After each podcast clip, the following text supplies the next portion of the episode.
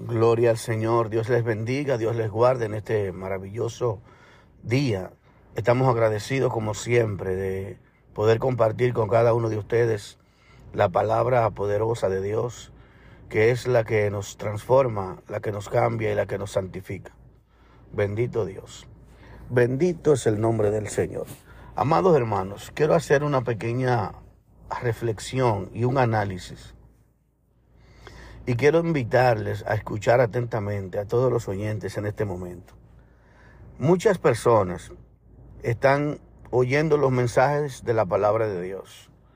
Van a diferentes lugares, diferentes iglesias, diferentes ministerios y consumen un a veces hasta en YouTube o diferentes predicadores o predicadoras.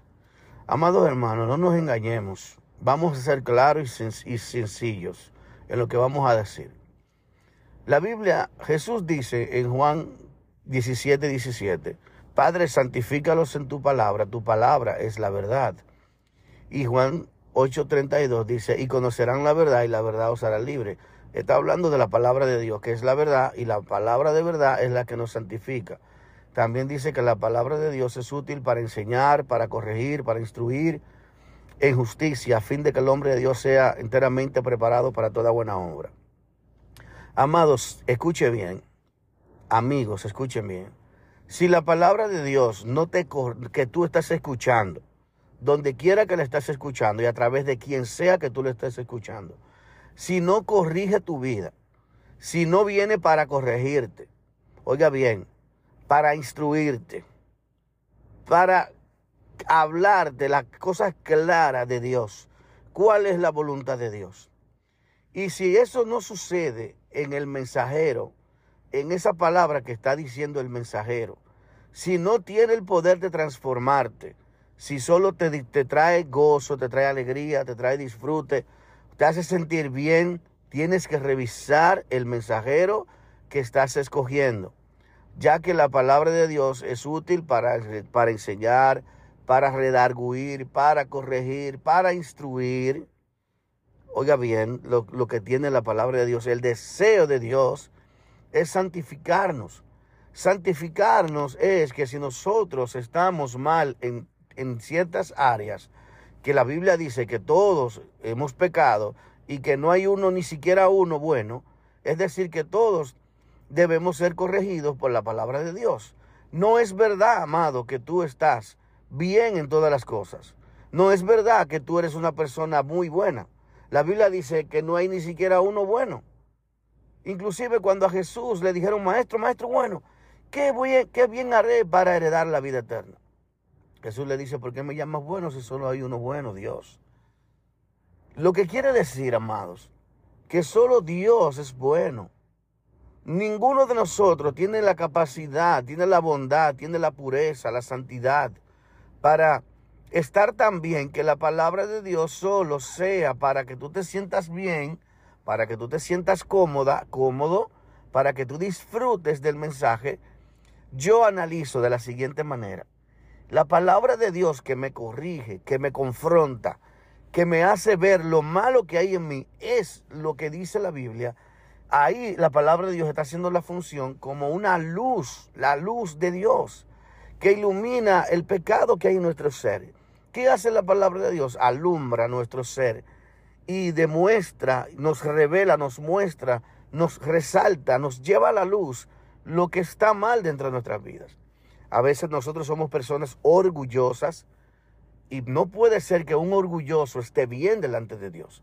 Pero cuando la palabra de Dios te confronta y te hace ver que tú eres orgulloso, que tú eres vanidoso, que tú eres mentiroso, mentirosa, que tú eres muchísimas cosas, o yo, por ejemplo, estamos hablando en general, pues esa es la palabra de Dios que verdaderamente Dios usa para salvarnos.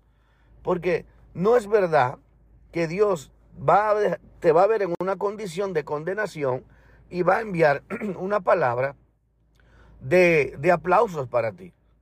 Si tú necesitas que Dios quiere corregir algo en tu vida, pues Dios no va a mandar una palabra de qué lindo estás tú, qué bueno eres tú, qué buen hijo eres. Tenemos que ser inteligentes y no engañarnos más a nosotros mismos. La Biblia dice que todo lo que el hombre sembrare, eso cosechará. O sea, si yo dentro de mí soy vanidoso, soy engañador, soy mentiroso, soy manipulador, soy una persona arrogante, soy una persona que me creo mejor que el otro, soy una persona que tengo ciertas cualidades que están mal, que están claramente mal a la luz de la palabra, pues entonces la palabra de Dios quiere y debe corregirme. Y el mensajero debe de ser fiel a la palabra de Dios.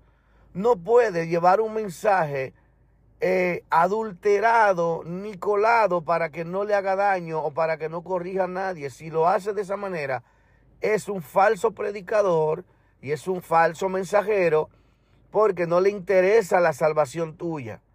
Tú debes procurar, amado hermano y amigo, ir a lugares donde el predicador esté ciertamente al 100% comprometido con Dios y su palabra. No a un lugar donde tú solamente disfrutes de una buena música, de un buen ambiente y donde el mensaje sea 20, 25 minutos, algo pasajero, donde tú no recibes ningún tipo de conocimiento ni de enseñanza, donde se te predica un evangelio por arribita, tú deberías analizarte. ¿Estoy yo en el lugar correcto? ¿Estoy yo avanzando en mi vida espiritual? ¿Estoy yo creciendo verdaderamente? ¿O estoy yo simplemente pasándome un pañito tibio y sintiéndome, eh, eh, me están apoyando mis malas costumbres, mis malas acciones? No, mi hermano.